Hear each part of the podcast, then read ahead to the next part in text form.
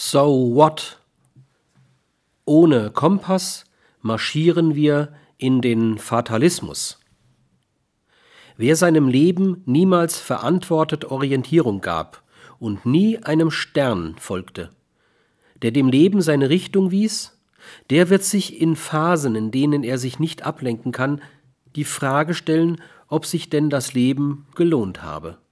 Ein Leben, das ausgefüllt war mit dem Streben nach Geld, nach Einfluss, nach Anerkennung, muss irgendeinmal, irgendwann einmal leer erscheinen.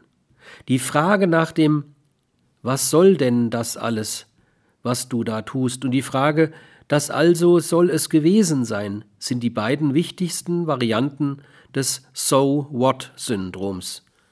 Solche Fragen stellen sich eindringlich und lassen sich nicht in einem irgendwie gearteten Vergessen zum Schweigen bringen.